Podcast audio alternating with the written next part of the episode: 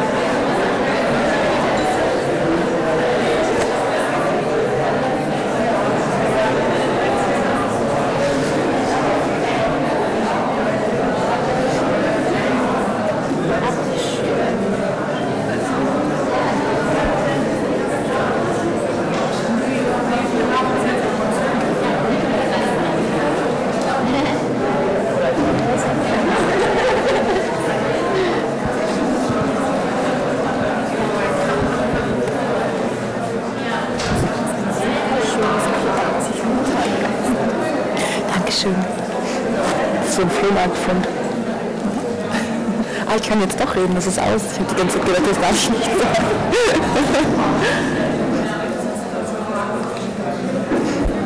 Ah, ist ja jetzt doch eine gute, gute Größe geworden.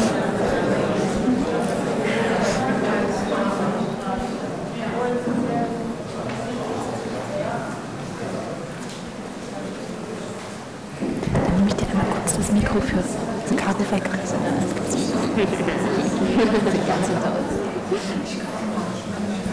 Wir können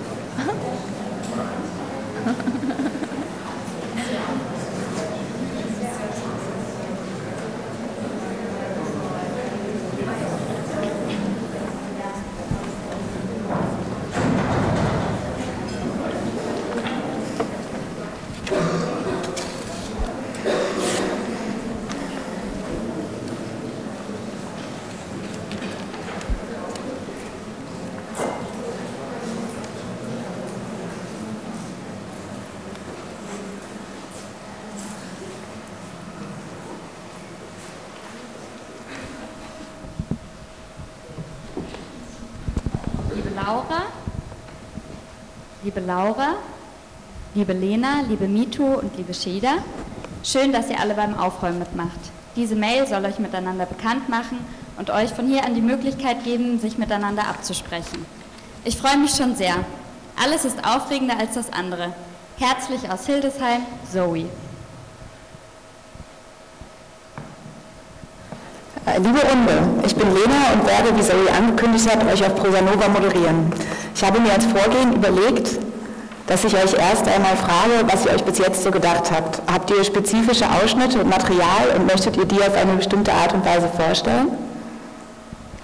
Liebe alle, jetzt habe ich ein bisschen was gesammelt an Rückmeldungen auf meinen Roman. Es sind Ausschnitte aus Mails, Facebook-Nachrichten, dann wird vielleicht noch was ganz Kurzes dazukommen, so SMS- oder WhatsApp-mäßig. Dazu noch ein Ausschnitt aus einem Brief und ein Ausschnitt aus einem Jurygespräch. Jedenfalls sind es Rückmeldungen ganz unterschiedlicher Art, vom lieben Lob über kritische Bemerkungen bis hin zu persönlichem Angriff von Verwandten. Ich freue mich sehr, euch alle kennenzulernen. Ganz herzlich, Laura. Hallo zusammen, wie schön. Ich freue mich schon sehr darauf, mit euch aufzuräumen. Ich habe schon viel hin und her überlegt, was für Schätze ich habe und wie und ob ich es mit mir vereinbaren kann, sie öffentlich zu teilen. Das sind in erster Linie Begegnungen und Gespräche mit, in Klammern Exil, in Klammern Deutsch-IranerInnen auf Lesungen, die ihre Geschichten geteilt haben, die mich bewegt, berührt, gefreut, traurig, wütend gemacht haben. An greifbaren Schätzen habe ich einen schönen Brief einer Schülerin, eine ebenfalls schöne Mail eines Mannes, einen Mailkontakt mit der Erfinderin von Benjamin Blümchen und die türkische Version meines Romans, in dem die Menschen von dem türkischen Verlag signiert und Worte gefunden haben. So, Jetzt fühle ich mich merkwürdig therapeutisch entlastet und freue mich auf ein Zeichen, ob das Konzept auch so gedacht ist. Liebstes zu euch, Shader. Ihr Lieben, hallo, jetzt bin ich schon wieder nicht zu hören. Hallo, hallo, hallo, liegt es an mir?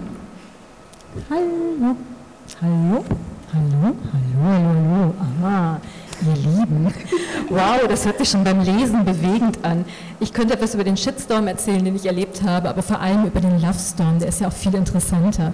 Wollen wir eigentlich auch Bilder zeigen oder zeichnen wir die mit Worten? Ich freue mich schon super auf euch. Herzlich, MeToo. Also ich wäre ja sehr für Bildmaterial. Das könntet ihr mir gern zukommen lassen, dann würde ich da eine PowerPoint draus machen. Und ich wäre auch sehr dafür, dass es nicht zu kuschelig wird. MeToo, ich würde den Shitstorm tatsächlich auch, mich würde der Shitstorm tatsächlich auch sehr interessieren. Was haltet ihr von einer Zweiteilung? Eine kleine Leserunde, in der jede von euch die bewegendsten Ausschnitte, circa fünf Minuten liest oder zeigt, dann ein Gespräch darüber, dann zur Halbzeit wieder eine kleine Leserunde, in der jede ihre ermutigendste Rückmeldung zeigt, wieder fünf Minuten und am Schluss dann noch eine Zeigerunde oder Leserunde des größten Kuriosums. Ich finde die Idee sehr gut. Beim zweiten Blick habe ich gemerkt, dass ich gar nicht so richtig weiß, in welche Kategorie meine jeweiligen Sachen passen, aber es sind ja auch sehr weite Kategorien. Ich bin ebenfalls für die Kategorien zu haben, wenn ich auch nicht weiß, ob ich ein Kuriosum liefern kann. Aber wie du schreibst, Jada, sind die Kategorien ja recht weit gefasst. Ich fände es toll, wenn wir Bildmaterial hätten. Geredet wird ja immer und es hat vielleicht ein bisschen mehr Anklang von Aufräumen und Schatzgraben. Ich hätte bei zwei der drei Kategorien etwas zu zeigen. Oh toll, dann könnte ich Bilder der Vulven mitbringen, die mir Leserinnen geschickt haben. Und natürlich die Fake News-Webseiten, die dann den Shitstorm befeuert haben. Ich finde Bilder ebenfalls toll, bin schon sehr gespannt auf die Vulven-MeToo. Ah, Entschuldigung, das war deins. ich finde auch, ich verstehe auch. also ich, ich bin auch sehr gespannt auf die Women MeToo. Lena, es ist aber schon so gedacht, dass wir die Bilder zu den jeweiligen Kategorien zugeordnet schicken, oder? Ja, schickt mir doch am besten alles an Bildmaterial, was ihr habt. Ich ordne es dann, bastle es in die Präsentation und denke mir noch was Passendes, Einleitendes aus. Zoe, bist du bei Aufräumen da und könntest drei einleitende Sätze sagen? Äh, ich kann da leider nicht da sein, persönlich, weil ich woanders sein muss. Aber ähm, wenn ich nicht persönlich da sein muss, könnte ich Caro bitten, die das betreut, das zu machen. Ginge das? Ja klar, dann lass Caro das machen. Wenn wir Glück haben, finden die Leute das witzig. so ja, herzlich willkommen bei Aufräumen. Ähm, wir haben euch ja jetzt schon vorgelesen, was wir alles tun werden.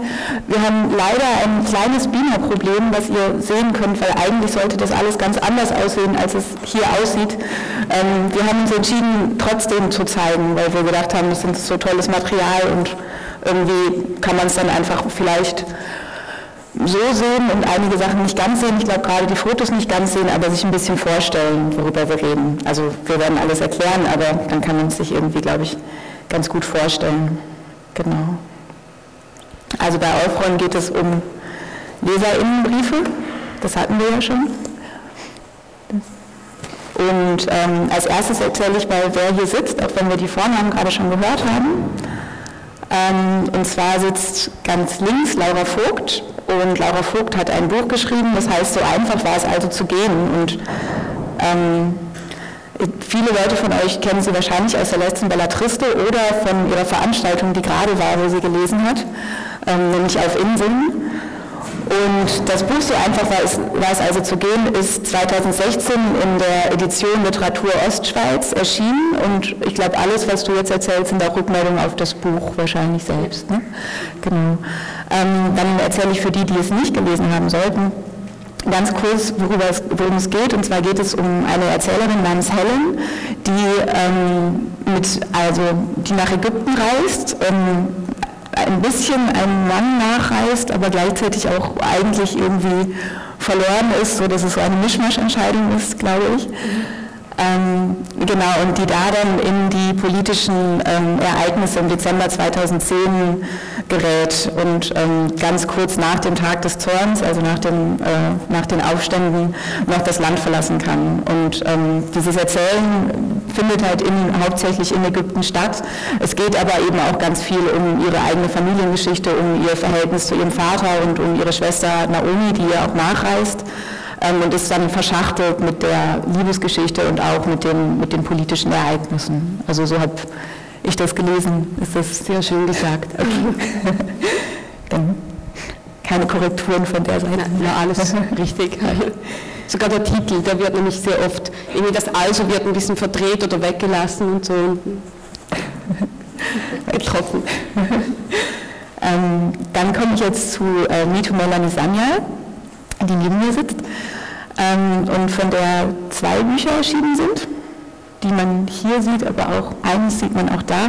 Und zwar ähm, ist 2009 Vulva erschienen, das aus der Dissertation hervorgegangen ist, wie ich das verstanden habe, und bei Wagenbach erschienen ist. Genau, und ähm, das letzte Buch, was erschienen ist 2016, ist ähm, Vergewaltigung, das ist bei Edition Nautilus erschienen. Vergewaltigung, Aspekte eines Verbrechens ist der Untertitel.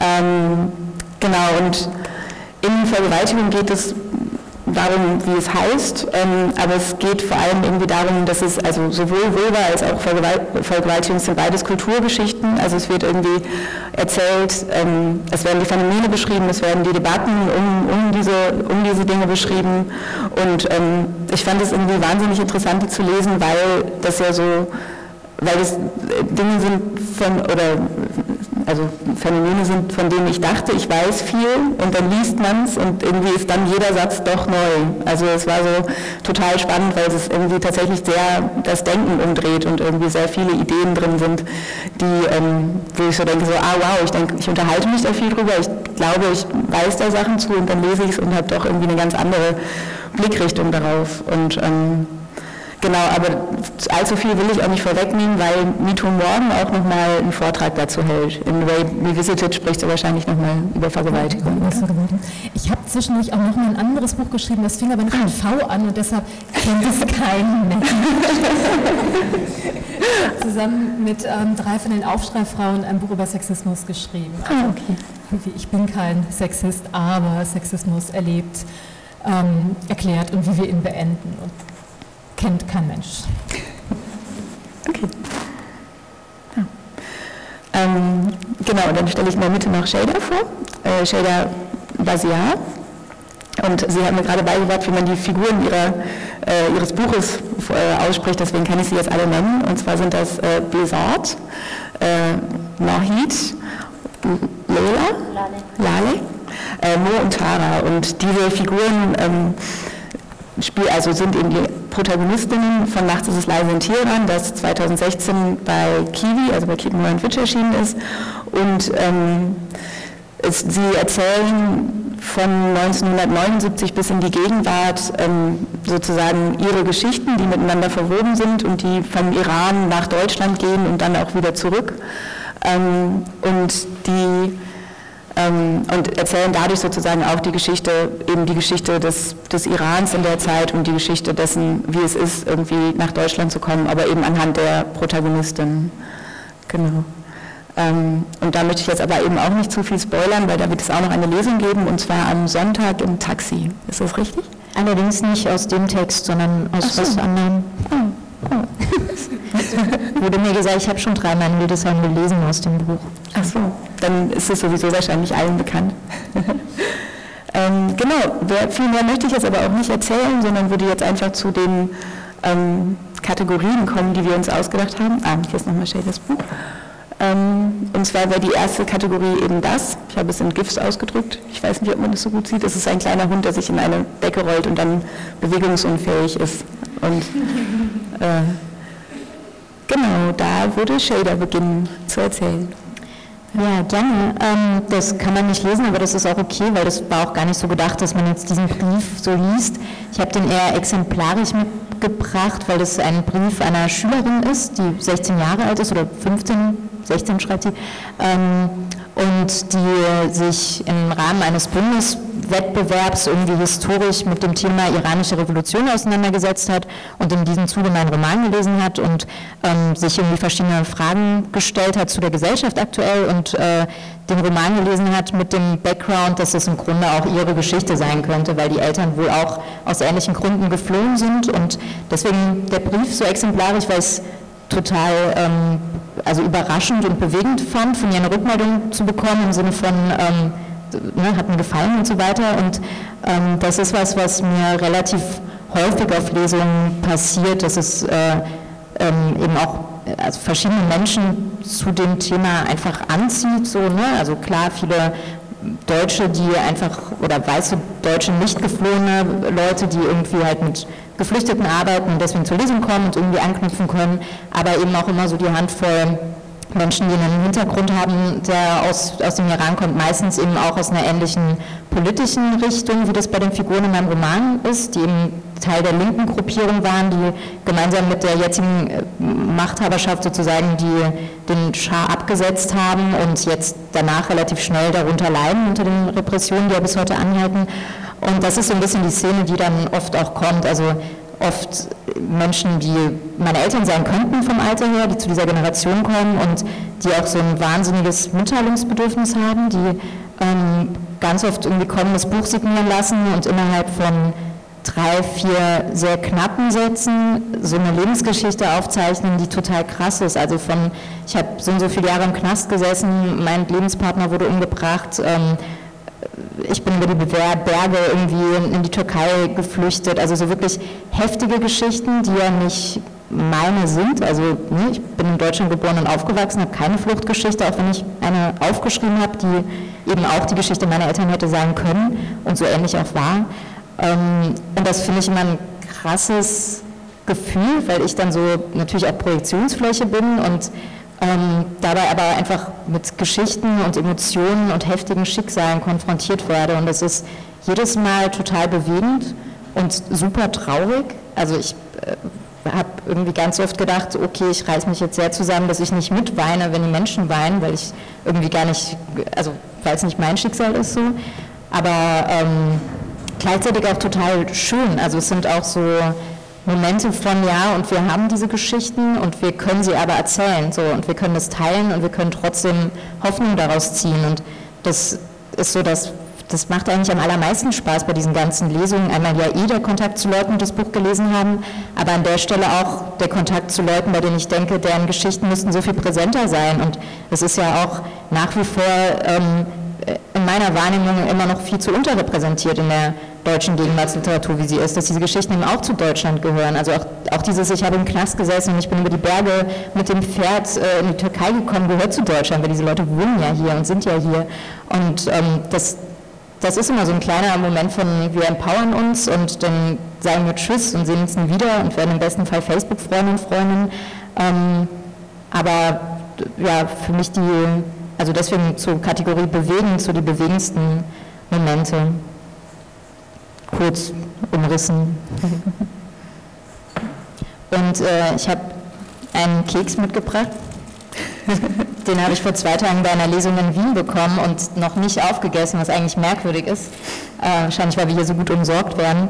Und das war zum Beispiel so eine Dame, die auch, ich würde dir unterstellen, so Altersklasse meiner Mutter ist und mir auch angedeutet hat, in welchen Bewegungen sie war und welches Schicksal sie so zu tragen hat und die halt irgendwie mich immer angeguckt hat mit so einem Blick von, und ihr seid die nächste Generation und ihr seid nicht sauer auf uns, dass wir diese Revolution gemacht haben und ähm, habt, arbeitet damit und arbeitet es auf und dann wollte sie, glaube ich, irgendwie, weil ich irgendwie gesagt habe, ich gehe gleich was essen, ich habe Hunger, irgendwie schnell noch was mitgeben. Ich habe da was eingepackt und dann habe ich mir diesen Keks bekommen. So.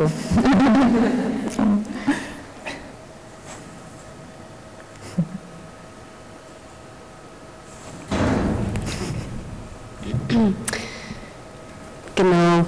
Meine bewegendsten Momente haben auch mit ähm, Schrift zu tun, mit Rückmeldungen, die ich auf diese Art und Weise bekommen habe.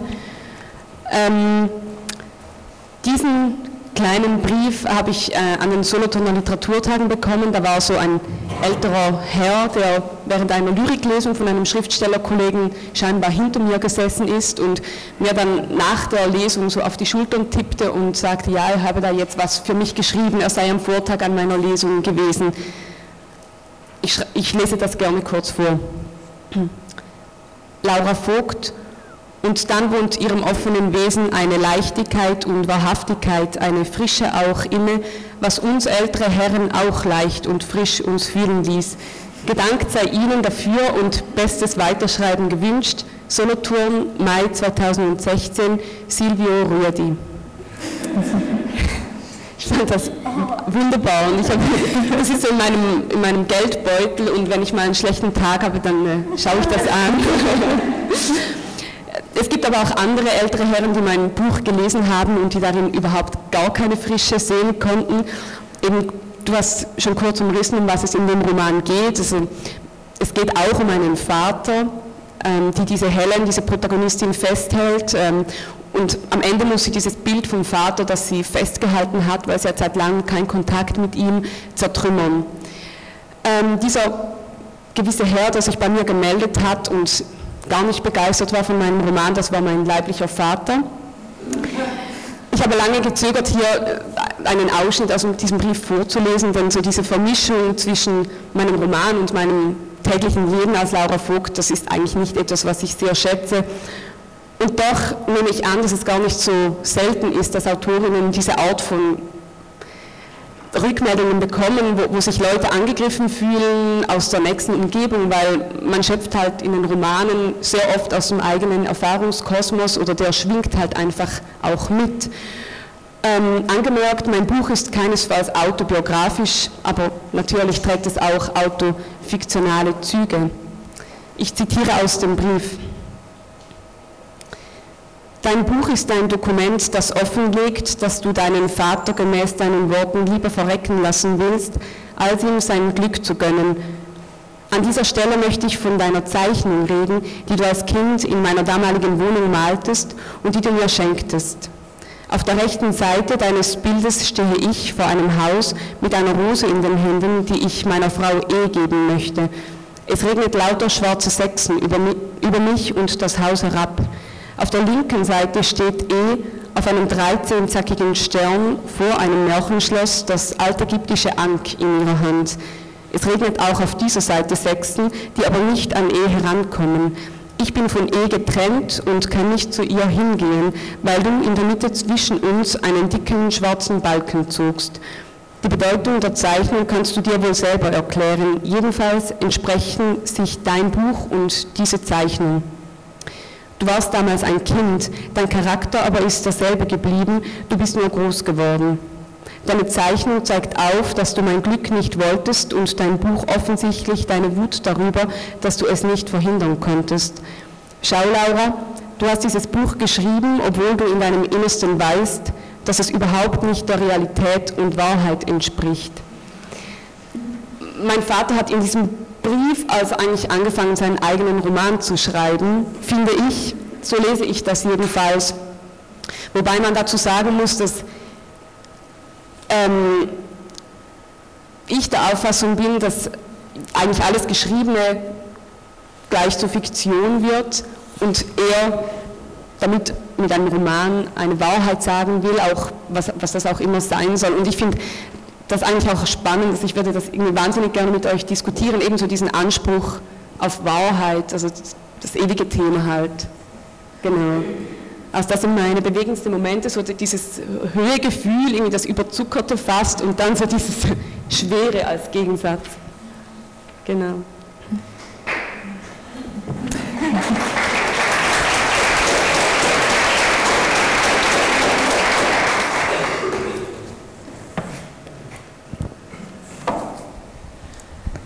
Ich bin jetzt noch ganz berührt, verdammt.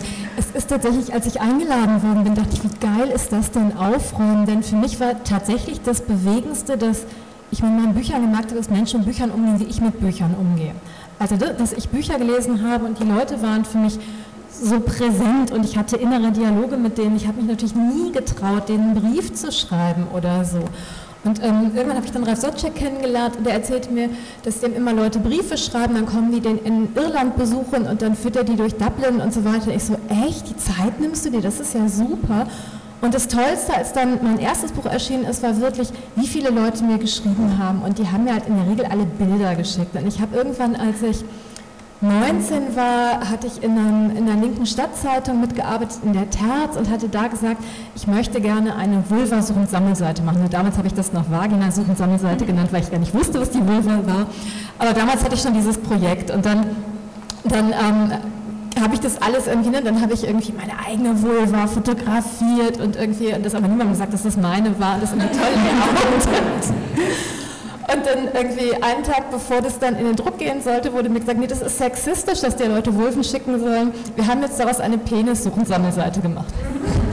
Toll, danke. Und dann kam halt Buch und es war, und ich habe dann tatsächlich drauf wahrscheinlich es rausgenommen haben, dann gab es zwei leere Seiten und das fand ich total geil. Und dann kam halt ein Buch und dann haben mir wirklich Leute Wulven gezeigt. Ich würde euch gerne ein paar Wulven einfach zeigen, die mir Leute geschenkt, geschickt haben. Ich weiß nicht, ob ihr es erkennen könnt. Ähm, das ist, ihr könnt eigentlich erkennen, aber ich erzähle zu jeder was. Das ist, gehst du auf den nächsten, das ist eine Demonstration in Spanien, in Malaga, wo die Demonstrantin, eine Demonstration gegen das Abtreibungsverbot in Spanien, wo die Demonstrantinnen so eine riesige Vulva tragen. Als, als Protest gegen das Abtreibungsverbot. Und das nächste Bild ist ebenfalls ein Protest gegen das Abtreibungsverbot, das kann man auch nicht erkennen. Das ist in Polen und das hat ähm, Ivona Demko, eine ganz tolle Krakauer Künstlerin, die, ähm, die mir auch ganz viel, ähm, ach, ganz viel Wulven irgendwie ähm, geschickt hat und so. Und die hat eine Kapelle für die Vulva gemacht, die kommt gleich noch. Und die hat eine, äh, mit verschiedenen Künstlerinnen zusammen eine Performance gemacht, wo die gemeinsam ihre Vulva gezeigt haben als Protest gegen das Abtreibungsverbot auf diesen Demonstrationen in Krakau. Und das Vulva zeigen, das Präsentieren der Vulva hat ja ein eigenes Kapitel in dem Vulva-Buch. Da gibt es ein eigenes Wort für ein eigenes altgriechisches Wort, nämlich Anasuromai. Und sie haben halt Anasuromai gemacht, um zu protestieren. Und erfolgreich, das ist ja das, was man man sich irgendwie immer noch mal vor Augen halten muss. Ich habe auf so vielen Demos, sie waren nie erfolgreich, wir hätten einfach mehr Wulven zeigen müssen. Sagst du noch mal das nächste Bild? Genau, und das ist die, ähm, ah, das ist, das ist eins der, eine der ersten, irgendwie eine der ersten, zu, das kann man überhaupt nicht erkennen, das macht aber gar nichts. Und zwar ist das eine, in dem Buch, also was mir immer aufgefallen ist, ist, dass die Maria immer aussieht, irgendwie gerade die Schutzmantel Maria sieht immer aus wie eine, wie eine Vulva mit so dieser Kappe als Klitoris und dann diesem Mantel wie die inneren und die äußeren Labien. Und und dann habe ich das tatsächlich recherchiert das ist wirklich so. Und auch die Vesica Pisces ist ja ein Zeichen für die Vulva. Also dieser Fisch ist ja ein Zeichen für die Vulva und nicht nur war es so, dass ursprünglich der Fisch oder die Mandel, also die Mandorla, diese, diese Strahlen, dieser, dieser Strahlenkranz ist ein altes Zeichen für die Vulva. Das war immer mein, mein, mein Wunsch, dass wenn ich eine Lesung mache und wenn Leute das Buch gelesen haben, dann gehen die durch die Stadt und sehen überall Vulven. Und das ging mir auch so, als ich das geschrieben habe. Und nicht nur ist die Mandorla ein altes Zeichen für die Vulva, auch der Fisch oder äh, in Deutschland ist zum Beispiel der Freitag, ist ja der Freiertag, also der, Gött, der Göttin Freier geweihte Tag, wo die Menschen Fisch essen sollen, zu Ehren der Göttin, um dann orgastische, orgiastische Feiern zu feiern. Und jedenfalls hat mir eine Frau, und ich konnte ihren Namen nicht mehr rausfinden, weil es kam ganz am Anfang ein Bild geschickt und da ist halt die Maria rausgenommen worden zur Reinigung. Es ist nur der Strahlenkranz übrig. Und falls ihr euch das nachher hier vorne angucken wollt, dieser Strahlenkranz sieht wirklich so unglaublich aus wie eine Vulva und zeigt noch ein bisschen mehr, was man alles nicht sehen kann. Ich erzähle euch dann, was ihr sehen würdet. Genau, und das ist die Kapelle für die Vulva. Die ist richtig, richtig toll. Da kann man reingehen und irgendwie dahinter, also ist auch ein Loch und also da, da wo, wo die, die Vagina ist, da kann man auch den Kopf durchstecken und kommunizieren. Geht noch, geh noch mal weiter. Und das ist eine Reliquie für die Klitoris und das ist auch ganz, ganz wunderbar. Und die ist halt wirklich anatomisch richtig. Also das nicht nur irgendwie das, was wir irgendwie von außen sehen können, also die, die Spitze, die Kappe, sondern dass halt auch wirklich die Schwellkörper unter der Haut noch sichtbar sind. Also diese Y-förmigen Schwellkörper, die ja richtig, richtig groß sind. Und das war auch mein Aha-Erlebnis, als ich das Buch geschrieben habe, dass irgendwie ich ja immer gelernt habe, naja, irgendwie, aber irgendwie der Mann hat halt den Penis, die Frau hat halt das Loch.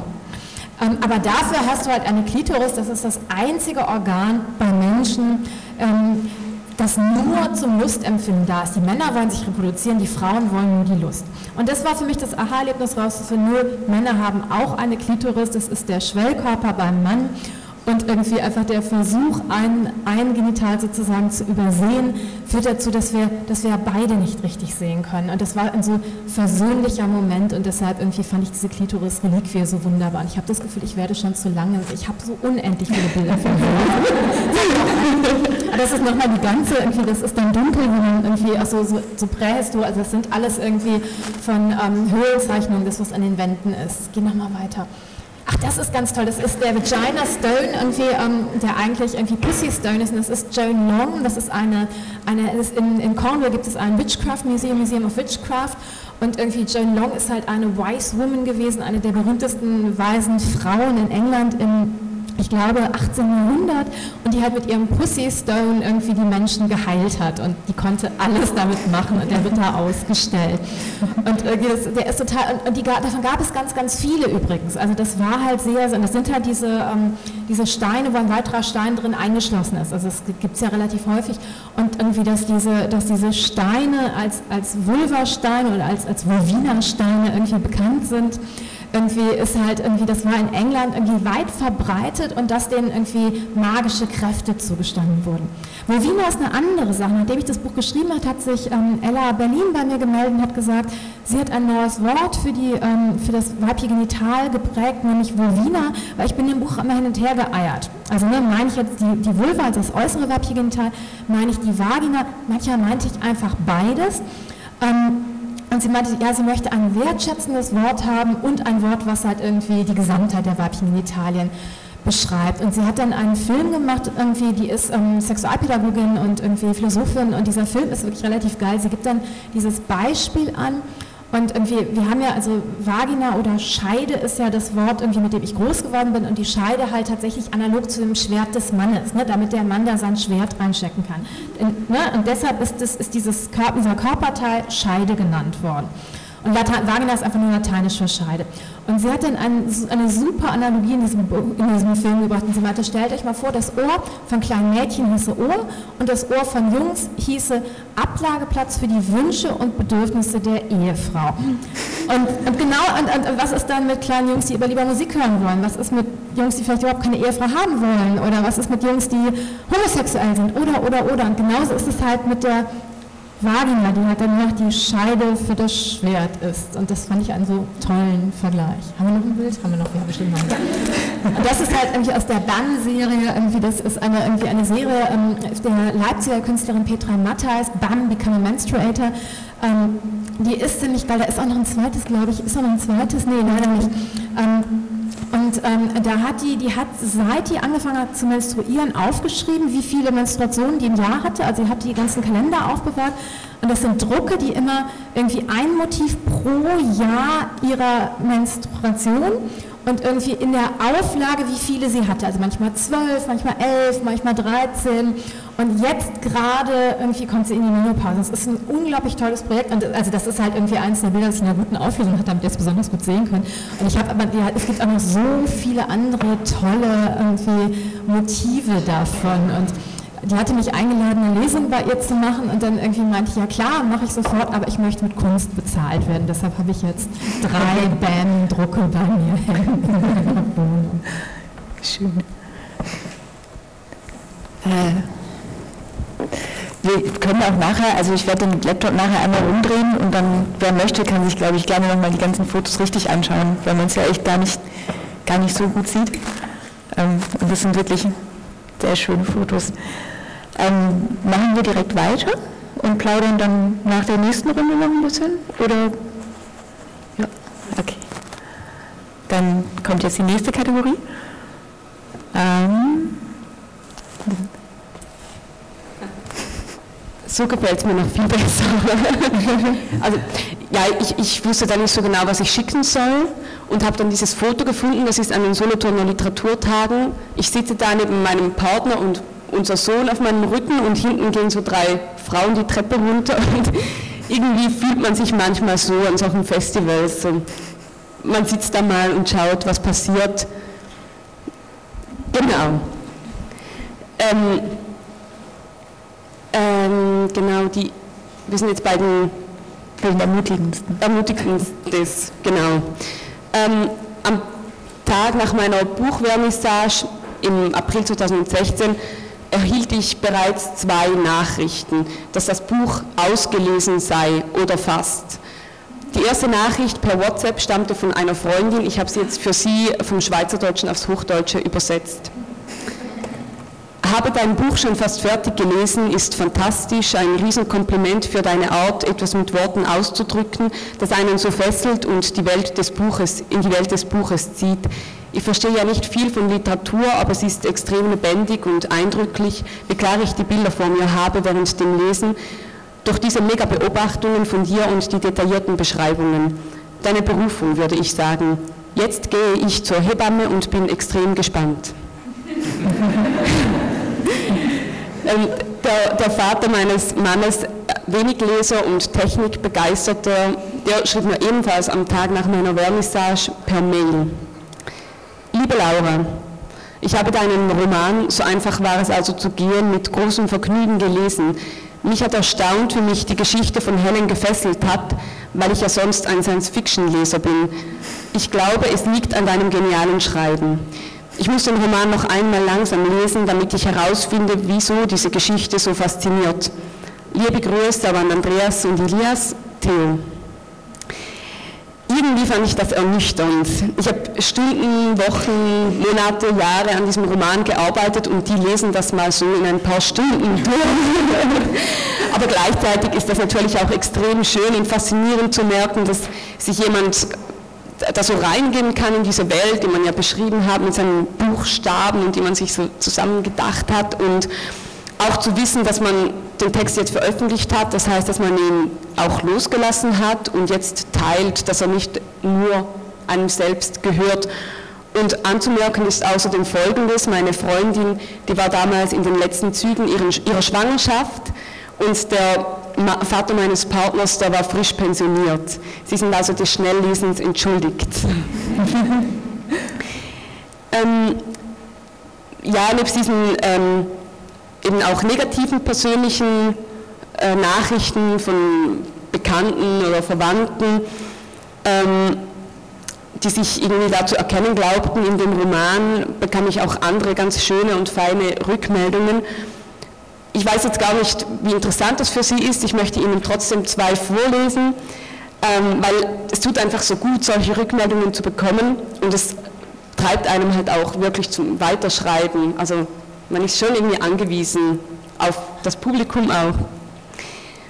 Die erste Rückmeldung kam per Mail von einer 71-jährigen Lyrikerin. Sie ist, sie war meine Arabischlehrerin und ähm, schreibt selbst ganz tolle Texte, Monika Schnieder aus St. Gallen, Schweiz. oh, jetzt fehlt mir ein. Ah. Liebe Laura, deinen Roman habe ich sehr untypisch für mich verschlungen, Ayua Sah. Er gefällt mir super gut, kein Wort zu wenig und vor allem auch keins zu viel, weshalb stets ein Geheimnis bleibt und auf natürliche Weise Spannung entsteht. In Klammern, Rolf Lappertz über den Winter musste ich immer mal wieder diagonal lesen. Auch, dass du uns Leserinnen nicht in die Bleiwüste schickst, sondern zwischen den einzelnen Szenen immer wieder Raum lässt für eigene Gedanken, schätze ich. Natürlich haben mich die Ägypten-Passagen besonders angesprochen, an eigene Erlebnisse erinnert aber auch Helens persönliche Geschichte nimmt gefangen. Sie hat Tiefgang, ohne tranig zu werden, finde ich, und ich musste mir mehrmals eine Träne wegwischen. Last but not least kannst du Erotik auf authentische Weise thematisieren. Die Szenen passen zu Helens Charakter und wirken deshalb niemals billig. Also Mabruk, Je Habibi, bis spätestens in Solothurn, ganz herzlich, Gertig, Monika. Dann ähm, hat sich auch ein Schriftsteller Bekannter von mir mal gemeldet, Werner Rohner. Ich habe seinen Debütroman ähm, Das Ende der Schonzeit sehr geschätzt. Und das Lustige ist, wir haben beide am Literaturinstitut in Biel studiert, haben uns auch schon mal vielleicht bei einer Lesung gesehen, aber eigentlich wirklich getroffen haben wir uns nur über die Literatur, indem ich sein Buch las und ihm danach schrieb und er dann mein Buch las und mir dann auch schrieb. Eine Facebook-Nachricht. Liebe Laura, jetzt ist mir gerade dein Buch wieder in die Hände geraten, habe es als erstes Buch hier in Langenthal in der Buchhandlung bestellt. Die jetzt zu meiner Buchhandlung geworden ist, braucht man ja so eine, seine Buchhandlung. Ist jetzt schon fast ein halbes Jahr her. So viel erinnere ich nicht mehr, aber an eine Trägheit und einen Schmerz, an, eine, an ein Augenschließen, auch im Schmerz, aber auch in der Lust, an eine Politik, die nie ganz durchdringt, aber immer da ist, an eine Sprache und ein Gefühl, auch und für dich vielleicht nicht ganz unwichtig, das erste Buch von über 20, die ich aus der Bibliothek geholt und angelesen und wieder weggelegt habe, das mich halten konnte bis zum Schluss, das eine Intimität hatte, der ich mich nicht entziehen konnte, auch nicht wollte. Ja, das war schön. Ja, so, daran erinnere ich mich, wollte ich dir schon lange mal schreiben. Mit lieben Grüßen, gutes Schreiben und Leben, Werner. Ich fand diese unterschiedlichen Arten von Rückmeldungen wahnsinnig spannend. Ich würde das so in vier Kategorien unterteilen. Einerseits die Presse, darüber reden wir hier ja heute zum Glück nicht. Das findet man ja alles irgendwo im Internet. Dann ähm, die Familie und nahe Bekannten. Dann die anderen Schreibenden oder, oder Leute aus dem Literaturzirkus und fremde Leserinnen. Von Bekannten oder Familienmitgliedern habe ich jeden teilweise auch einen Satz gehört, ja du gehst ja da nach Ägypten, Laura. Ich muss ich dann immer sagen, nein, nicht ich, sondern meine Protagonistin. Also diese Vermischung ist tatsächlich etwas eher Schwieriges für viele. Und ähm, von, von Leuten, die selbst schreiben oder aus der Literatur kommen, ähm, ist die Kritik natürlich viel detaillierter, zum Teil auch kritischer. Wobei es ja auch schön ist, nach einer Lesung nicht nur zu hören, oh, das war jetzt wieder sehr spannend, sondern da auch ein bisschen mehr davon zu erfahren, was denn da so spannend oder vielleicht auch nicht spannend war.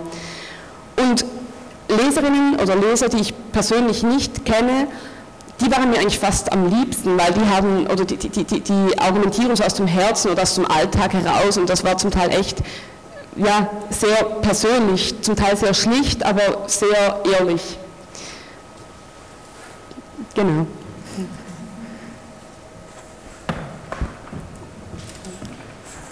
Dann kommen wir zu Okay. Ähm, also ich habe bei dem ersten Buch war ich halt wirklich nur gewohnt, so Kuschelrückmeldungen zu bekommen und ähm, also dass mir Leute irgendwie dann, dann, so Taschen geschickt haben, die sie genäht haben und sie meinten, die waren total inspiriert und das irgendwie, also und, und ich halt irgendwie da auch geschrieben hatte, mein Wunsch war es, also der, ich habe das Buch ursprünglich geschrieben, weil ich eine Vulva nähen wollte und halt gemerkt, ich wusste nicht, wie die aussah und dann habe ich irgendwie bei einer meiner ersten Lesungen diese Vulva hier geschickt.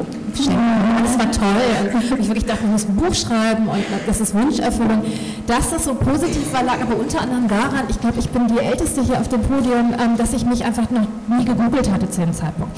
Also ich habe einfach die ganzen negativen Rückmeldungen echt, echt, echt nicht mitbekommen. Und ich habe für, das Buch eine einzige Morddrohung mal per E-Mail gekriegt und ich dachte, ja, okay. Und ähm, alles irgendwie so im Rahmen. Und dann habe ich dieses zweite Buch geschrieben und da irgendwie, da hatte ich dann irgendwie, da war ich dann irgendwie doch überall in sozialen Medien unterwegs und das war sehr, sehr anders. Und ich hatte nach einer Lesung kamen irgendwie zwei, ähm, ich war drei junge Frauen auf mich zu, die gesagt haben, sie fanden die Lesung super was sie aber nicht angenehm fanden, war, dass ähm, wenn ich das kollektive Nomen benutze, dass ich von Opfern von sexualisierter Gewalt spreche und sie möchten nicht als Opfer bezeichnet werden, weil sie damit sich in eine Schublade gesteckt fühlen, wo halt sofort ein Film abgeht. Ne? Das sind Opfer und so müssen Opfer bleiben und irgendwie, da bleibt man auch für immer Opfer. Und irgendwie, das ist ja ein großer Teil meines Buches. Und ich habe denen gesagt, oh ja klar, wie wollt ihr denn genannt werden? Und die haben gesagt, sie haben ein Problem auch mit diesem amerikanischen, aus dem amerikanisch kommenden Überlebende, weil A ist es halt keine Nahtoderfahrung sie wollen es auch gar nicht in die, also bei ihnen war es es nicht, ne? das, das, das gibt es natürlich. Irgendwie wollten sie es nicht in die Ecke schieben, aber sie fanden diese, diese neue Wortschöpfung eigentlich sehr gut, haben halt die Vorle Vorsilbe über weggenommen und durch R ersetzt. Also R lebende sexualisierter Gewalt, nämlich gefragt, möchte, weil ich habe halt so viel irgendwie, also so viele Möglichkeiten gehabt, irgendwie meine Meinung zu einem Thema zu sagen, irgendwie soll ich euch meine Stimme geben, sollen wir zusammen einen Artikel dazu schreiben, das wollten die nicht. Und dann habe ich mit einer Kollegin zusammen einen Artikel darüber geschrieben. Und dann fing halt der Shitstorm an, das ist der Artikel irgendwie und dann ähm, fing halt der Shitstorm an. Und dann ähm, war es so, dass zuerst die Störenfriedens einen offenen Brief geschrieben haben, irgendwie gegen, irgendwie gegen die Verharmlosung von sexualisierter Gewalt, dass ich ja jetzt irgendwie den Begriff Opfer irgendwie verbieten würde und dass ich ja irgendwie jetzt sozusagen sagen würde, Vergewaltigung wäre dasselbe wie ein erlebtes Bad. Ich habe niemals gesagt, Vergewaltigung ist ein Schwimmbad übrigens, ne? sondern irgendwie so und den offenen Begriff, das ist völlig in Ordnung, das kann man so verstehen und ich verstehe auch, warum ein Begriff wie Erlebnis schwierig ist. Also das neben allem. Die haben aber diesen offenen Brief nicht an mich geschrieben, sondern die haben ihn an alle Redaktionen geschrieben, für die ich arbeite. Und das ist halt, das ist für mich existenziell. Ich lebe, also ich lebe natürlich auch von meinen Büchern, aber ich weiß nicht, wie euch das geht. Irgendwie von Büchern allein ist echt schwer zu leben. Ich lebe davon, dass ich Journalistin bin. Und ähm, die Reaktion von der Redaktion war dann ganz nett, weil die meinten, ah, das ist ja interessant, möchtest du dann nicht mal ins Studio kommen, was dazu erzählen? Damit habe ich jetzt nicht gerechnet. Und dann sind die ganzen rechten Fake News-Seiten darauf. Also, also erst kam die, die Emma und dann haben, ist die Emma von den ganzen Fake News-Seiten zitiert worden, dass ich jetzt sagen würde, irgendwie Erleben ist eine super Sache. Und die Argumentation auf all diesen Seiten war, dass ich ein Beispiel dafür bin, dass Integration nicht funktionieren kann, weil in dem Heimatland meines Vaters, erst sagt man in dem Heimatland meiner Mutter, aber das ist Polen, das meinten die damit nicht, in dem Heimatland meines Vaters, irgendwie wäre Vergewaltigung legal. In Indien steht auf Vergewaltigung die Todesstrafe, wenn das Opfer stirbt. Ich bin gegen die Todesstrafe, aber neben allem, also, ne, ähm, aber irgendwie, das wussten die nicht. Irgendwie in, in dem Heimatland meines Vaters sei Vergewaltigung legal, deshalb würde ich allen deutschen Frauen sagen, sie sollten sich doch jetzt von den Geflüchteten vergewaltigen lassen. Viel Spaß dabei. Und das ging dann wirklich durch alle rein. Also es, ich glaube, das nächste ist dann die AfD, die irgendwie sich dagegen gewandt hat, weil die natürlich irgendwie Frauenrechte sind ganz wichtig für die AfD. ja, ja, ja, offensichtlich. Der Pegida-Gründer irgendwie hat sich dann da ein. Also das ging wirklich durch alle rein. Und dann kam dann kamen diese E-Mails und diese E-Mails waren alles aufgebrachte Bürger, das waren, das waren natürlich Leute, die sich verabredet haben, das waren alles aufgebrachte Bürger, die jetzt die, irgendwie die, die armen Opfer verteidigen wollten. Wie macht man das am besten? Indem sie mir alle gewünscht haben, ich soll doch bitte vergewaltigt werden und am besten zu Tode vergewaltigt werden. Das ist der beste Opferschutz. Und dann ist etwas passiert, was, womit ich nicht gerechnet habe. Ich habe das dann gepostet auf meinem, auf meine, auf meinem auf meiner Webseite gepostet und die ist halt irgendwie verlinkt mit Twitter und Facebook und, und was auch immer ich alles habe, was ich nicht kenne, weil das eine Freundin von mir gemacht hat. Und, und, daraufhin, irgendwie, und daraufhin haben sich dann so viele Leute, die ich zum größten überhaupt nicht kannte, in Social Media für mich ausgesprochen. Ich habe Briefe von Menschen bekommen, die irgendwie mir positives Feedback gegeben haben, die mir A erzählt haben, wie es ihnen ging, also mir, ihre persönlichen Geschichten erzählt, teilweise Freunde, Freundinnen von mir, die mir nie erzählt haben, dass sie vergewaltigt worden sind, haben mir ihre persönlichen Geschichten erzählt und gesagt, warum es so schwierig für sie war, darüber zu sprechen, weil sie genau Angst hatten, dass sie dann nur in einer einzigen Form darüber sprechen dürfen. Irgendwie Lamia Kador hat mir geschrieben, irgendwie, dass sie meinte, Shitstorms gehen vorbei. Kannst du dich darauf verlassen? Und wo ich dachte, ja, wenn du das sagst, du weißt es besser als jede andere, die ich kenne. Ähm, Und, und das war für mich, und, und eine, eine Freundin von mir ist Domina und die war so toll. Die hat immer so freundlich überlegen, irgendwie mit all diesen Trollen irgendwie. Die hatte aus irgendeinem Grund hatte die damals Zeit. Und die hat immer allen freundlich erzählt, irgendwie, warum sie doch Idioten sind und wie leid sie ihrer tun. Und ah, jetzt kommt schon wieder das Emoji. Naja, wenn sie nicht weiter argumentieren können. Und es war, es war, es war wirklich so toll und, und es, es war wirklich innerhalb von zwei Wochen hat sich das umgedreht und das, ich habe so zwei Ordner zu Hause, weil ich immer noch dachte, ich mache noch mal irgendwann Anzeigen. Das habe ich natürlich nicht gemacht, weil, weil dann das Leben ja weitergeht und es ist echt unangenehm, sich die Sachen durchzulesen. Und ähm, der, der Ordner mit dem Liebes, also mit dem Love Storm ist einfach viel, viel länger als der andere Ordner. Und das war, das war der Hammer daran. Und ähm, eine Sache wollte ich noch sagen, die habe ich vergessen. Das fällt mir bestimmt gleich wieder ein. Love Storm. Egal. Aber gibt es auch genau, das ist irgendwie, oder? Achso, genau. Und, und, und, wir waren immer echt seitdem irgendwo Lesungen machen. Das ist, ähm, das kann man leider nicht sehen. Das äh, Regula Stempfli hat mich in, äh, in Zürich irgendwie, ähm, äh, gab es eine Podiumsdiskussion und hat gesagt, ich werde mit Mito Saniel über Vergewaltigung reden. Und dann gab es natürlich auch erstmal Protest-E-Mails irgendwie. Ach so, ab jetzt schreibt man auch noch Vergewaltigung in Anführungszeichen. Und so, nee, das ist der Titel des Buches, deshalb ist der Nachtitel. Äh, und äh, genau, ich habe dann auch meinen eigenen Hashtag bekommen. Ich habe dann Team Sanyal als Hashtag bekommen. Das war ganz toll.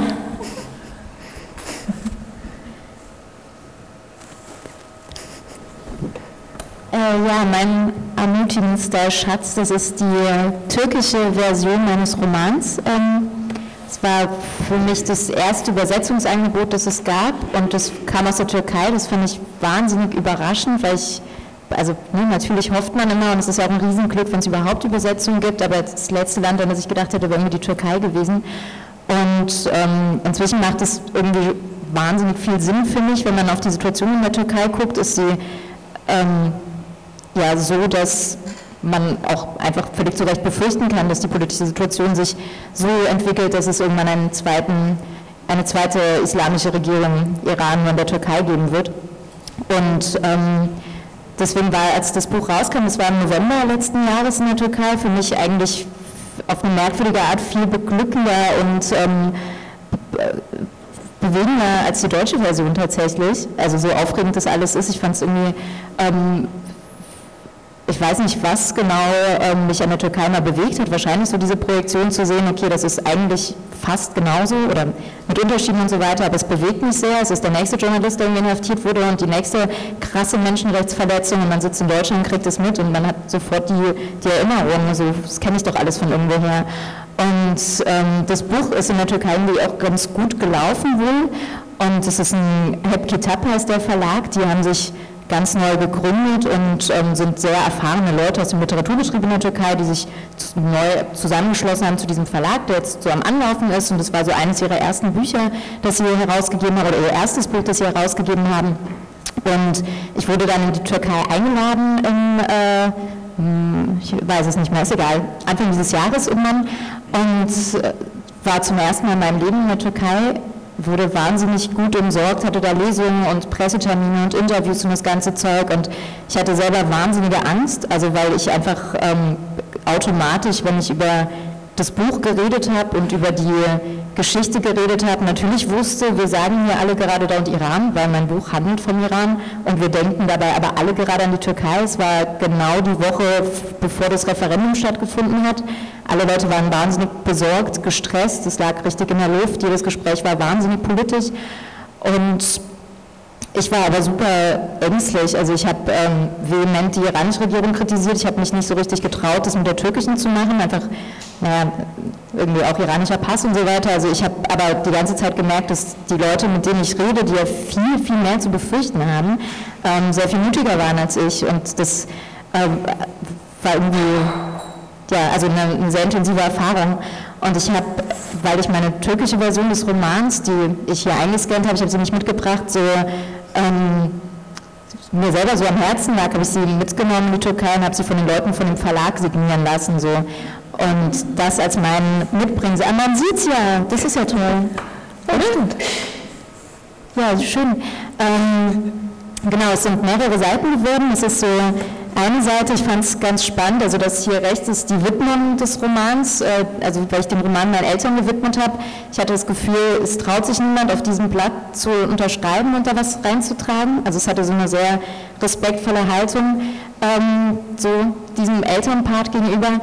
Es ist, glaube ich, auch einfach, also Türkei und Iran haben auch viele Bezüge, aber vor allen Dingen sind sie ja Nachbarländer und viele Geflüchtete aus dem Iran sind eben direkt als erstes in der Türkei, wenn sie über den Landweg kommen. Und ähm, das war von dem stellvertretenden Geschäftsführer des Verlags, der irgendwie weiß ich nicht, älterer Typ so, ganz, ähm, ja, ganz lässiger Mann, dessen Freunde irgendwie teilweise gerade im Knast sitzen, der irgendwie auch klare Worte für sich gefunden hat. Er hat es auf Türkisch geschrieben, ich habe es mir nur übersetzen lassen. Ich weiß nicht, spricht hier drin vielleicht irgendwer Türkisch? Traurig. Also ja, aus verschiedenen Gründen traurig.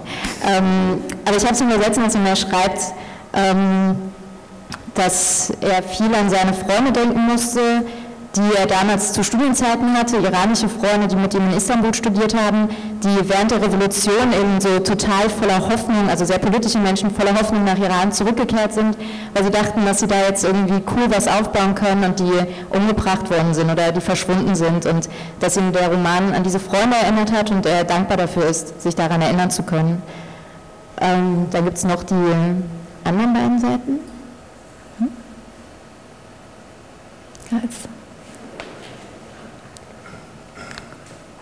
Verdammt, ich habe nur die eingescannt, aber ich kann sie dir suchen schnell.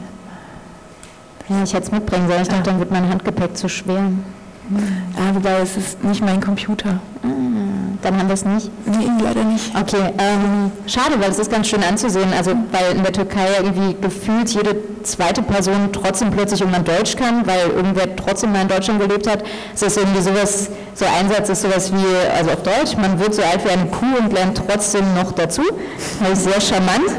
Ähm, mal gucken, vielleicht kriege ich es ja noch so aus dem Kopf zusammen. Die ähm, die Leiterin des Verlags, die irgendwie geschrieben hat, es war das erste Buch unseres Verlags und so wichtig für uns, äh, auch so relativ kitschige Sachen auf Englisch mit äh, So proud being part of your world und so, das hat mich ein bisschen verstört. Und ja, mein Lieblingssatz war, glaube ich, von der ähm, Pressefrau des Verlags, ist auch so in meinem Alter, hat auch eine Weile in Deutschland gelebt als Kind und wir haben irgendwie so eine Woche sehr eng miteinander verbracht. Sie hat sich irgendwie darum gekümmert, dass ich was zu essen kriege und so weiter, und für mich übersetzt und wir haben viel gelacht. Und sie hat mir reingeschrieben, es ist niemals leise, solange man immer so laut und herzlich lachen kann. Das war also sehr schön. Ja, und für mich, also ich habe überlegt, ob das Kategorie sehr bewegend ist oder Kategorie sehr ermutigend, aber ich glaube, es passt eher in Kategorie sehr ermutigend, weil ich irgendwie so dachte, habe ich an die Türkei gedacht beim Schreiben? Natürlich nicht. Also das war für mich gar nicht auf, der, auf, dem, auf dem Schirm. Und es ist aber so cool, dass Literatur das kann. Also dass, dass man Dinge übertragen kann und trotzdem anknüpfen kann, dass man trotzdem bewegen kann und in Austausch kommen kann. Und das hätte ich nicht gehabt. Also ich hätte diese krass coolen Begegnungen nicht gehabt und nicht diese Geschichten geteilt, wenn es nicht dieses Buch und die Übersetzung gegeben hätte. So. Und das hat wahnsinnig viel Power gegeben. So. Cool. Ähm, wollen wir die dritte auch noch zeigen oder wollen wir zwischendurch reden? Wie geht es euch damit? Wie sind wir denn zeittechnisch? Äh, wir haben noch eine halbe Stunde. Dann. Ja, ich würde sogar in eure Kuriositäten sehen. ich bin ja die Einzige, die alles kennt, glaube ich. Dann gibt es jetzt noch die letzte Kategorie, nämlich das Kuriosum. Und äh, genau, da fängt Laura wieder an. Ähm, genau.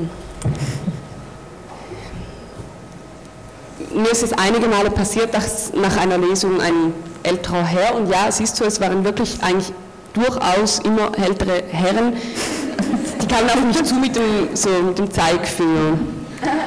Männer, wie Sie es in Ihrem Buch beschreiben, die gibt es doch gar nicht mehr, behauptete einer ich würde viel zu schnell lesen und müsse beim nächsten Mal unbedingt langsamer lesen, das meinte der andere. Und ein dritter, bitte gedenken Sie im nächsten Buch der Väter- und Männerwelt etwas liebevoller. Denken Sie auch an die anderen Leser. Und, und, und was mich erstaunte und was ich auch einfach kurios finde, ist nicht die Kritik, weil das ist durchaus angebracht, da kann man drüber reden, sondern eben diese Haltung. Du, junge Frau, ich, älterer Herr, ich weiß, wie das geht mit dem Leben und dem Schreiben und hör mir mal zu. Das fand ich immer sehr, sehr unangenehm, weil man sich da auch aus diesen, aus diesen Diskussionen dann ziemlich schwer rauswinden kann. Kommentare von älteren Frauen gab es auch und auch da gab es Kurioses. Nach einer Lesung meinte die eine, ähm, ja, das war sehr schön, vielen Dank. Aber was sie dann ein bisschen komisch fand, war, dass ich zum Beispiel in meinem Text Lavabo schreibe, das ist das schweizerdeutsche Wort für Waschbecken, und ansonsten sind aber alle Helvetismen rausgefallen. Und sie hatten gemeint, ja, bei Dürrenmatt und Max Frisch das war das ja auch anders mit den Helvetismen. Und da wären wir dann auch wieder bei den älteren Herren. ähm, ich habe ja am Literaturinstitut in Biel studiert und während dieser Zeit bekommt man enorm viele Rückmeldungen auf den Text, auf diverse Texte und das ist ähm, sehr antreibend. Es ist, ähm, ja, man kommt da echt voran mit diesen tausend Fragen, die da an einem herankommen und die man sich dann auch selber stellt.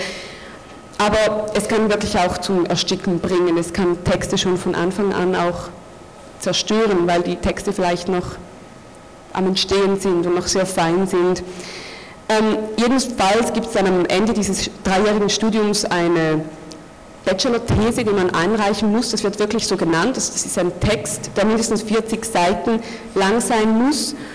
Und ähm, rausgekommen bei meinem Jurygespräch über meine Bachelor-These ist dann dieses hochoffizielle Dokument von der Hochschule der Künste Bern. Das ist die Liste mit allen Anmerkungen von diesen Juroren. Ich glaube, das waren fünf Leute, die da anwesend waren und mir auf meinen Text Rückmeldung gegeben haben, der aber eigentlich schon fertig war. Also der stand kurz vor dem Lektorat. Und das ist schon irgendwie kurios, weil mir wurde bewusst, dass die gleiche Liste vor einer Publikation erscheinen kann, aber auch nach der Publikation. Also das finde ich etwas Schönes an der Literatur, dass es ist halt einfach echt auch Geschmackssache und jeder Text kann zerrissen werden und jeder Text kann hochgejubelt werden, obwohl es natürlich schon auch Anhaltspunkte gibt, die viele Leute teilen. Ähm, jedenfalls, ähm, genau, man, ich musste die Liste dann auch wieder weglegen und man könnte sie auch löschen, vergessen. Ich habe sie für Sie jetzt nochmals hervorgekramt und so ein bisschen überflogen. Und da ist mir dann ein Gesprächsfetzen wieder in den Sinn gekommen. Ein Juror, der fragte mich, der war ziemlich kritisch dem Text gegenüber, ja, hätte man den Text denn auch in der dritten Person schreiben können, anstatt in der äh, Ich-Perspektive, wie ich das gemacht habe. Und die Art, wie er das gefragt hat, das war so das wirkte rhetorisch, also eine rhetorische Frage.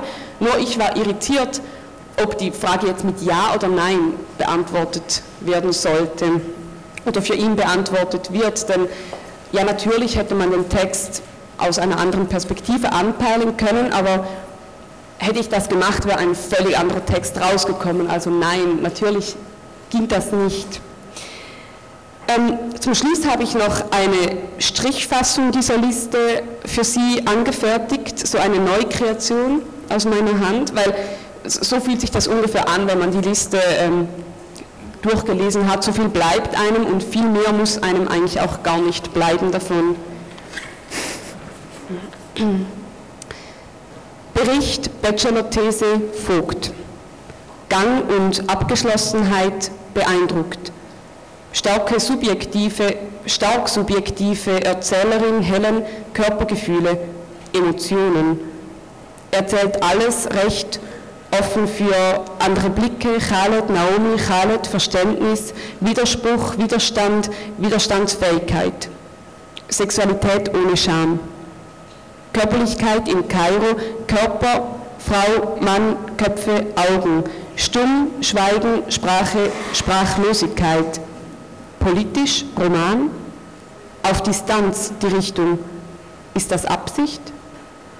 Namen, Schreiben, automatisch Kindheit, eine fürchterliche Neurose, Qualität gelungen. Nichts Zerbrochenes, der Sprachverlust. Trifft den Soldaten, trinken Saft und Tee, passiert sonst noch was? Rülpsen, Schwitzen, Lippen als Protokoll, was geleistet wird und der Titel? Mitglieder der Jury Literaturinstitut Juli.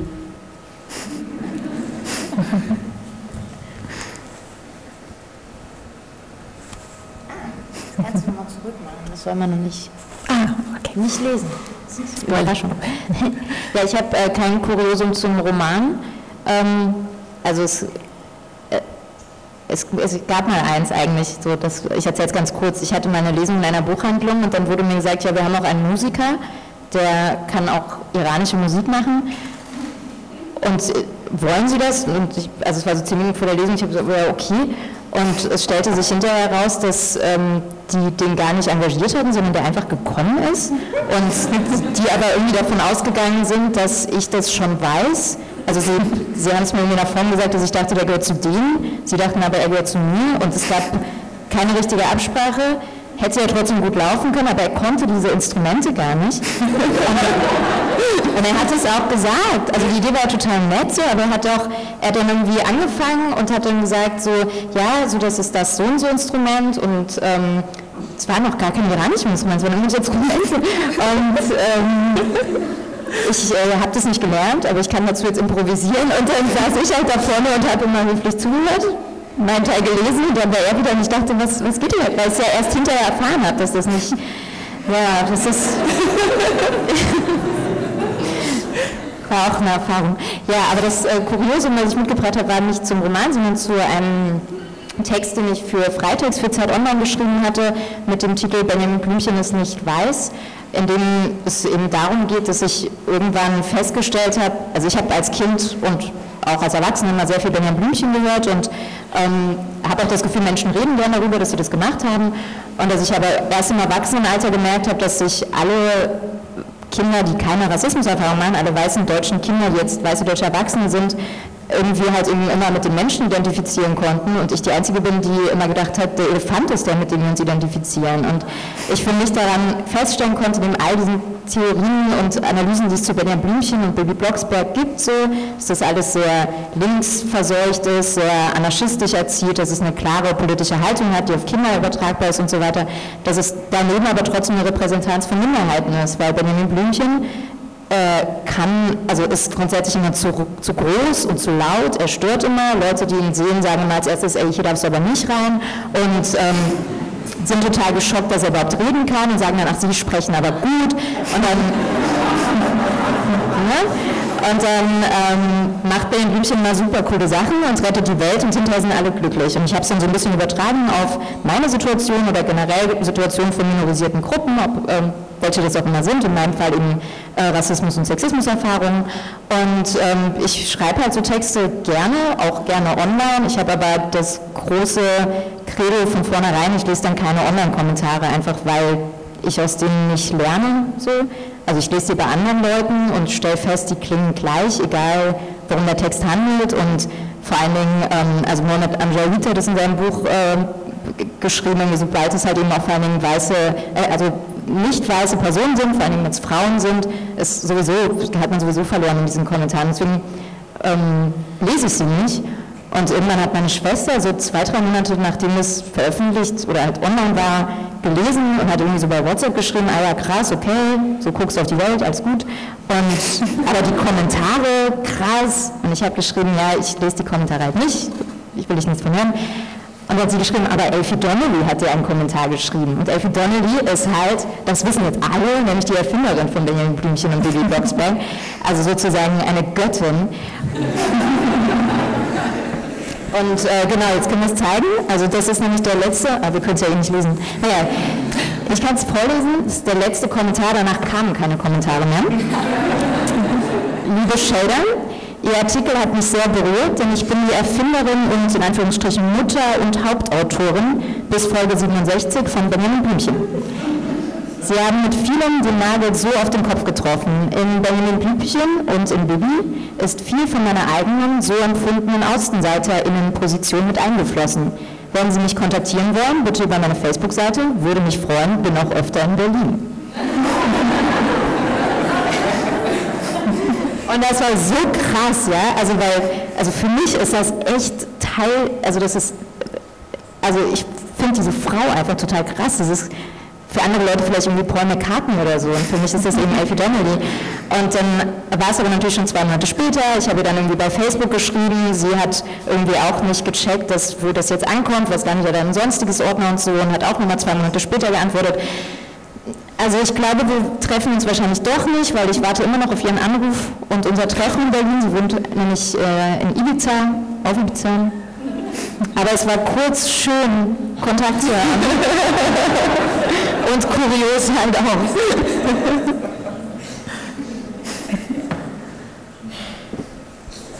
Das ist total, ich hört ihr mich an. Das ist total bewegend. Ich kenne das total gut, irgendwie, äh, was du, was du erzählt hast mit den, mit den Rückmeldungen. Und ich komme gerade aus Würzburg und habe da einen Vortrag gehalten bei so einer Konferenz mit lauter Inderinnen.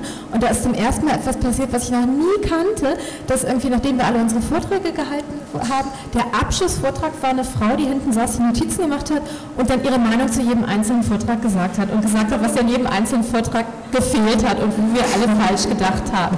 Aber wir konnten auch nicht mehr reagieren, weil das war das Ende der Veranstaltung.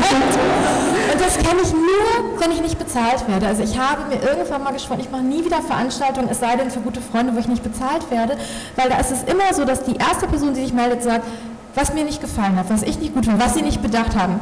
So, und, das, und wenn, sobald, es, sobald ich ein Honorar bekomme, hören mir die Leute zu.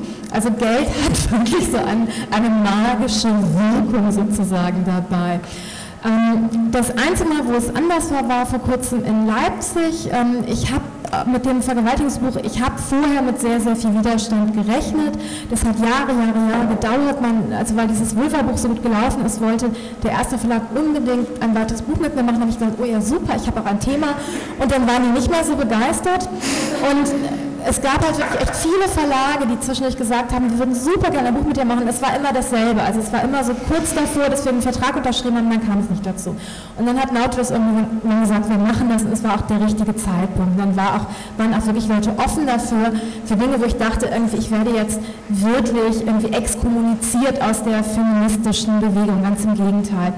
Aber es gibt halt zwei Punkte. Das eine ist Rassismus da werde ich jetzt nicht drauf eingehen, also es ist halt wirklich irgendwie das, wenn wir über irgendwie Vergewaltigung und Rassismus reden, dann ist es wirklich das immer, das bei allen, aber, aber die, die Muslime vergewaltigen doch viel mehr. Und das, das, ist, es sind, es sind, also das ist ziemlich kurios und es sind auch Argumentationen, die sind kurios und ich, weil ich bezahlt werde, argumentiere ich und rede ich, aber es sind so Sachen, was die mich wirklich deprimieren. Also, und vielleicht werden wir da morgen nochmal drüber sprechen, irgendwie im Bauwagen. Die andere Sache ist tatsächlich die Frage der Männer, weil ich auch über Männer als Opfer schreibe. Auch, nicht nur, aber auch, und ähm, weil es für mich wirklich ähm, so bestimmte Statistiken ein Aha-Erlebnis waren, also dass Männer ein 150 Prozent höheres Risiko haben, Opfer von Gewaltverbrechen zu werden, wenn die im öffentlichen Raum passieren. Irgendwie, dann wurde immer gesagt, ja, ja, aber bei Vergewaltigung ist es ja anders. Wo ich erst dachte, ja klar, aber bei Mord ist es zum Beispiel auch so, dass irgendwie ähm, ich möchte nicht für die Hand ins Feuer legen, ob es jetzt 92 oder 88 Prozent, also dass irgendwie 90 Prozent der Opfer von, von Morden sind Männer und 10 Prozent sind Frauen. Trotzdem würden wir nicht sagen, dass nur Männer ermordet werden können. Warum reden wir also bei Vergewaltigen so darüber? Und irgendwie einer der Gründe dafür ist, dass bis 1997 die Juro nur Männer Täter sein konnten und nur Frauen Opfer sein konnten irgendwie, weil man ums Vergewaltigen einen Penis brauchte, mit dem man eine Frau, mit der man nicht verheiratet war, penetriert hatte. Und ich rede auch, und irgendwie die Veranstaltung in Leipzig war wirklich, und die erste Meldung war halt eine Frau, die gesagt hat, ja, ich finde irgendwie, ähm, du gehst überhaupt nicht strukturell an das Thema ran, weil irgendwie, wir müssen uns ja alle darauf einigen, Vergewaltigung ist Männergewalt gegen Frauen. Und ich saß da und dachte, warum, warum, warum lädst du, also es war die Veranstalterin, wohlgemerkt, ne? warum lädst du mich ein, hier eine Lesung zu machen? Und du hast doch mein Buch gelesen. Irgendwie, es ist doch genau, das ist doch mein Inhalt, dass ich sage, ich glaube, dass uns das so nicht weiterbringt. Und es war wirklich, ich kam zurück in das Hotelzimmer und war halt wirklich irgendwie, es war ein, ein unerträglicher Abend und ich habe irgendwie meinen Laptop aufgemacht und habe eine E-Mail gehabt von einem Mann, der mir geschrieben hat, irgendwie, ich habe die auch bei, ich habe die bei, ich muss das jetzt, ich weiß noch gar nicht, ob ich jetzt sofort finde, weil ich so viele E-Mails mitgebracht habe. Ah,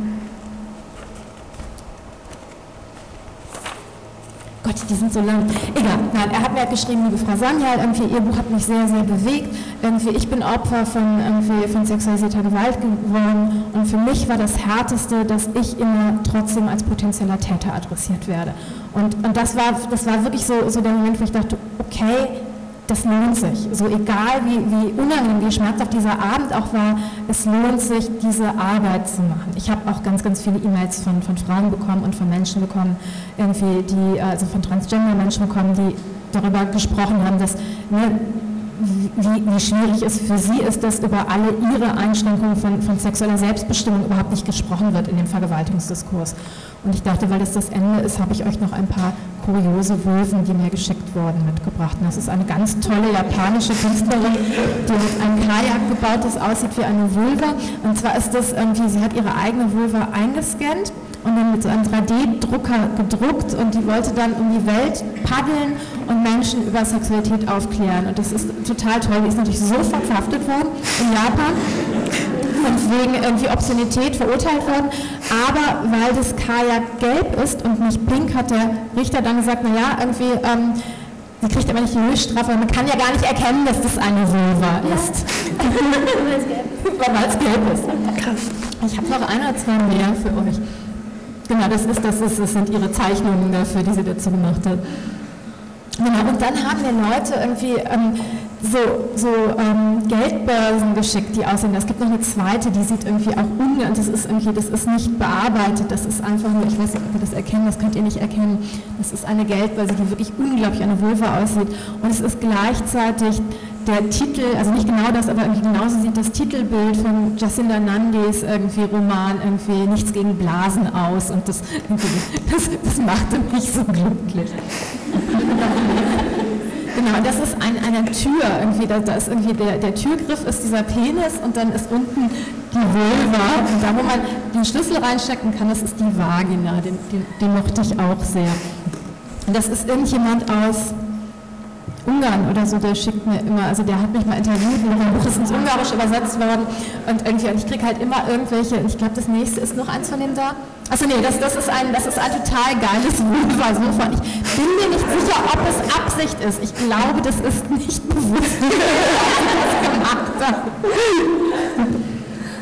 Haben wir noch eins? Ich glaube, das war es, oder? Ich, ja, nee, das, das, das, das, liebe ich sehr. Das kann man leider ganz, ganz schwer erkennen. Das ist, ähm, das ist halt diese Schutzmantel-Madonna und irgendwie, ähm, jemand hat diese Schutzmantel-Madonna irgendwie genommen. Das ist eine Devotionale und man kann halt, also ihr müsst das nachher, ihr müsst alle nach vorne kommen nachher und euch das angucken. Und das ist irgendwie, die ist wirklich so, so geil. Sie sieht wirklich so unglaublich genital aus. Genial genital. Genau, und das ist irgendwie, das ist eins der Bücher, das ich am liebsten mag. Äh, eins der Bilder, die ich am liebsten mag und das irgendwie verbindet so meine beiden Leidenschaften. Kann man das erkennen? Das ist, das ist ein Buch, sie hatte ein Buch in der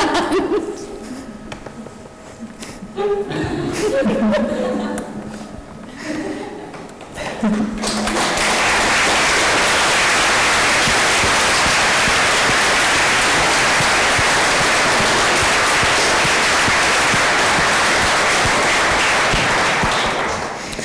Ja, schön. vielen, vielen Dank fürs Teilen. Ähm, ich glaube, ich finde es total schwierig, euch Sachen zu fragen, weil das ja so wahnsinnig persönliche Geschichten sind und einfach eure Entscheidungen, wie viel ihr erzählen wollt und wie viel nicht.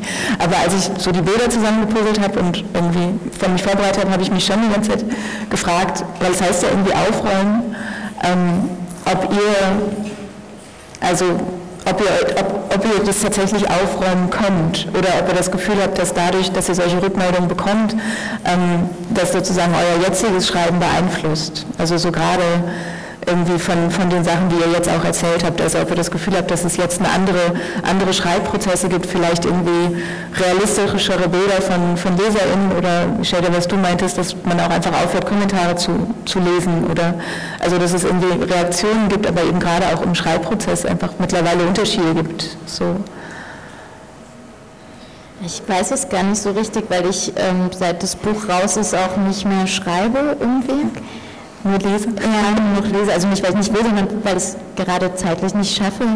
Ich glaube, dass, ähm, also ich finde es immer wahnsinnig schön, wenn Rückmeldungen kommen und vor allen Dingen, also jetzt, ich habe es ja jetzt mehr auf so persönliche ähm, Geschichten bezogen, die man die mir zurückgemeldet werden, aber auch wenn es irgendwie so Rückmeldungen im Sinne von Lob der literarischen Leistung und so weiter gegenüber ist, dann freue ich mich und versuche es aber auch schnell wieder beiseite zu packen, so, also um gar nicht gar nicht ganz selbstverliebt durch die Welt zu rennen, weil ich glaube, die Leute, die einem persönlich sagen, wie gut es ist, sind auch mehr als die Leute, die einem nicht persönlich sagen, wie schlecht sie es fanden. So. Also es ist ja immer nur sehr gefiltert und deswegen will ich damit immer, also es ist super wichtig für mich und es gibt mir auch irgendwie Power so und ich finde die Power ist auch wichtig zum Weiterschreiben, aber selbst jetzt irgendwie ewig daran mich festzuhalten, fände ich doof. So, das, da will ich gar nicht mit anfangen.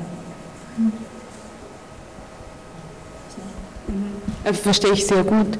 Irgendwie, irgendwie es treibt so an, aber eigentlich sind es auch wie Störungen so. Wenn, wenn man auch, ja, also man muss damit eben auch umgehen. So. Es ist, ja. Aber für mich war jetzt so diese Veranstaltung mehr ein Wiedersuchen. So. Es war eigentlich nicht aufräumen, sondern okay, was, was passt da, was hat mich da wirklich bewegt oder was, was, was war da eigentlich so. Mhm.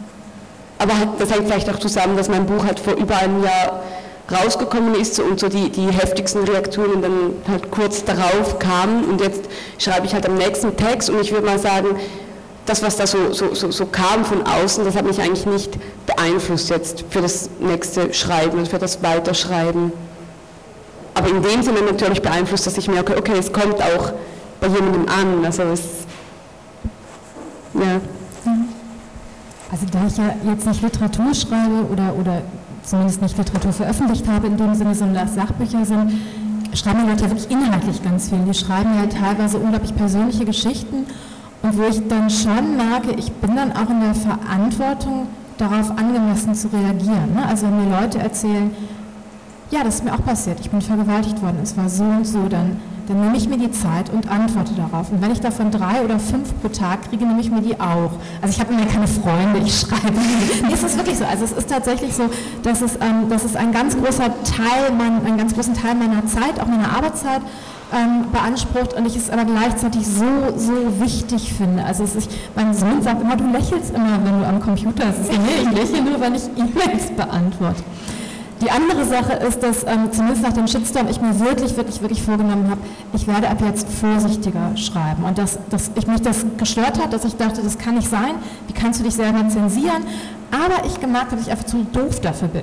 Also das ist, das ist wirklich, also ähm, ich habe jetzt äh, für, für am, am, Montag eine Kolumne für die Taz geschrieben, wo es um Abtreibung ging und da ging es um Abtreibung im Film, weil ich so eine tolle Studie gelesen habe, wie viel irgendwie häufiger Abtreibungen im Film schieflaufen als im wirklichen Leben und ich dachte, das ist doch so eine wichtige Information und ich ende dann irgendwie mit so persönlichen Sachen und irgendwie eine Formulierung irgendwie, die, in der sich dann viele, viele gestoßen haben, dass ich gesagt habe, meine Lieblingsabtreibung war folgende und irgendwie ähm, bei der wir das anders gemacht haben, bei der wir uns Raum genommen haben füreinander, wo wir es halt weder irgendwie, wo wir weder gesagt haben, das ist ganz schlimm, noch gesagt haben, oh, das ist jetzt überhaupt kein Problem, sondern wo wir gesagt haben, ach, vielleicht brauchen wir Raum, Abschied zu nehmen und womit möchten wir uns auseinandersetzen. Und daraufhin habe ich dann irgendwie unglaublich viele E-Mails bekommen, du solltest am besten kastriert werden, das ist falsches Wort, macht nichts. ähm, und, und, und, so, und wo ich wirklich dachte, oh, ganz viele Themen, ich weiß gar nicht, was die Tabu Ich habe gar keine Ahnung, was die Tabu Ich brauche auch überhaupt nicht vorsichtig zu sein,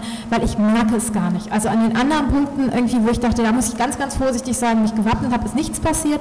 Und bei Dingen, wo ich wirklich dachte, naja gut, wir haben jetzt ein Abtreibungsrecht in Deutschland, das Abtreibung ist nicht legal in Deutschland, sie ist nur straffrei, aber immerhin, irgendwie, das sind irgendwie 40 Jahre, irgendwie oder fast 50 Jahre Frauenbewegung reingeflossen. Es ist die Taz, also da sollte es irgendwie, irgendwie einen Konsens Konsens geben? Nee, ähm, gibt es nicht.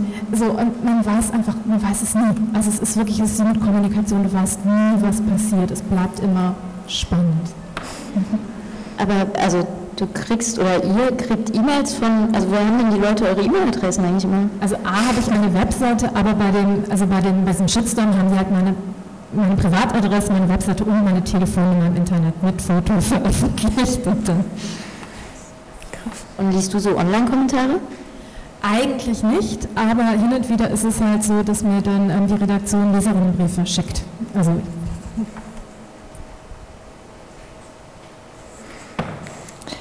ja, dann vielen, vielen Dank an euch fürs Teilen und vielen Dank fürs Zuhören. Dann sind wir fertig.